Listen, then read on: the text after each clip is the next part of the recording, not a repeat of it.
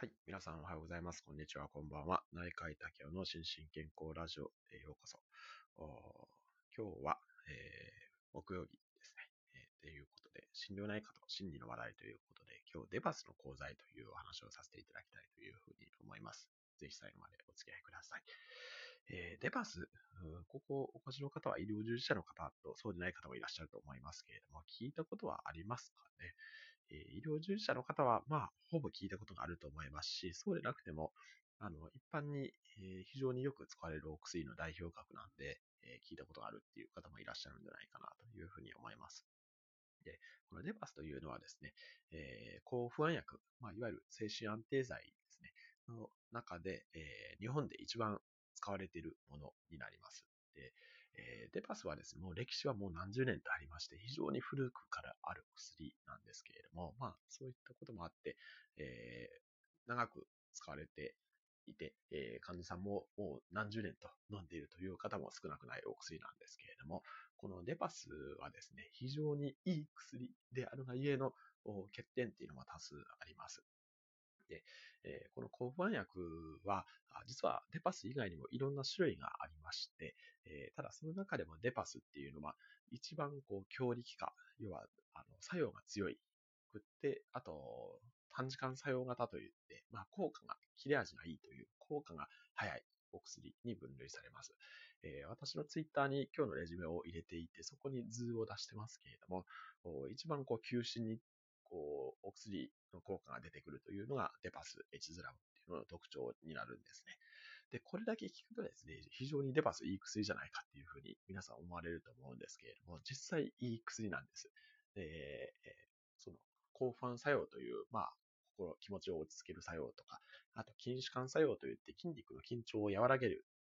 作用もあるので、えー、実感として体も心も効いたっていう感じになるというのが、まあ、デバスエチズラムの特徴なんですけれども、ただこれはですね、非常に、危険な部分もはらんでいて、え何かこう症状がある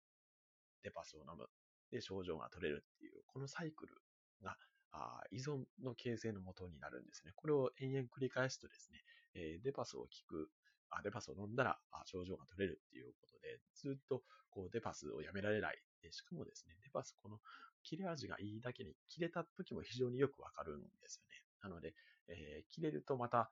あ飲みたくなるっていう、こういうの依存ですけれども、そういう感じで、まあ、初めは1錠とか、あ1日3錠とかいうのから始まっていたものが、あどんどん数が増えてくるということがああります。で、これはですね、まあ、非常にこう根が深くて、えー、まあ、患者さん側も当然ですけれども、いい薬が欲しいと思われるのは、まあ、あ当然の心理だとは思うんですけれども、一方でお医者さん側ですね、医者側も当然ですけれども、患者さんにいい薬を出したいという心理が働きますよね。当然ですけれども。なので、この患者さんがいい薬を欲しい。で、医者側もいい薬を患者さんに出したいという、これが相まってこのデパスとか、まあデパスに限らないですけど、睡眠薬でもこういった同じようなことは起きてるんですけれども、特にデパスに関しては、あの依存の方っていうのは非常に多くいらっしゃいます。で、まあ、我々診療内科医は依存は、あの、なんていうか、まあ、本当の専門というわけではないんですけれども、ただ、心身心身症の患者さんの中でですね、他の病院で、えー、デパス、エチズラムを出されて、えー、それの依存にもなっているという方が少なからずいらっしゃいます。そうするとですね、まあ当然ですけど、心身症の対応もしないといけない上に、えー、デパスの依存の治療ですね、まあ減薬っていうのを一緒にやっていかないといけないっていうことになるので、問題が、あその心身症の問題だけではない、えー、二つの問題を一気に抱えてしまっているっていうことになってしまいます。なので、えー、まあ、ちょっと世の中的にはですね、デパスをすごい使われてるんですけれども、まあ、我々診療内科とか、あと精神科の先生もそうですけれども、このデパス依存の問題っていうのは非常にあの根深い問題があって、まあ、我々非常に苦労しているというのは、あぜひ知っていただきたいなというふうに思います。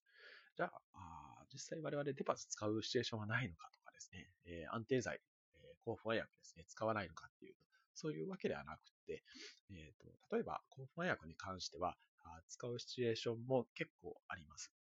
で、ただ、どういう薬を使うかというと、その図に書いてありますように、中時間作用型とか、あとは超長時間作用型っていうようなお薬ですね。こういったものを患者さんに出していくことが多いです。でただ、その場合にも説明することは、特に超長時間作用型のメイラックスっていうお薬とかはですね、全く効いた感じしないんですよね。あの、効いた感じしません。しかも即効性もありませんということを先に患者さんに説明してしまいます。というのは、これも世の中的なイメージで、えー、精神安定剤ですね、抗不安薬は飲んだらすぐ効くというふうに思ってられる方もかなり多いので、えー、そうではない。まあ、抗不安薬っていうのは、まあいろんな種類があって、えー、このメイラックスっていうのは、非常にじわーっと効くタイプの薬なんで、あの、頓服、その、なんか症状が出た時だけに飲んでもほとんど意味がないですし、え定期的に飲んでいただくことが必要というようなお話をして処方したりします。で、これはまあ依存はほとんど起きないっていうので知られてますし、でただまあデバスに関しても使わないわけではないんですね。まあ、あの本当にここ一番、例えば、えっ、ー、と、検査の前とかですね、テストの、まあ、テストの前はちょっと眠たくなるんであんまりお勧めしないですけれども、発表の前とかいう時に、えー、ここ一番のところにトンプクで飲んでいただく分には非常にいいお薬で、そういう使い方で出すことも非常に稀ですけれども、あります。ありますけれども、本当にもうここ一番の薬という意味合いで、え使わせていただくことが多いですね。なので、えー、まあ、我々心療内科とか精神科の先生は、まあ、その図のいいところも悪いところもっていう部分はあると思うんですけれども、ただ、あこのデパスの処方の大多数はですね、一般の内科とか、あるいはその筋肉を和らげる作用もあるんで、整形外科で出されることも非常に多いんですけれども、そういったところで出されているので、なかなかそこら辺の、こう、にまでこのデパスの、その講座えっ、ー、と、コアの部分ももちろんあるんですけれども、財の部分ですね、に関して、えー、知っていただくのは難しいなというふうに日々感じております。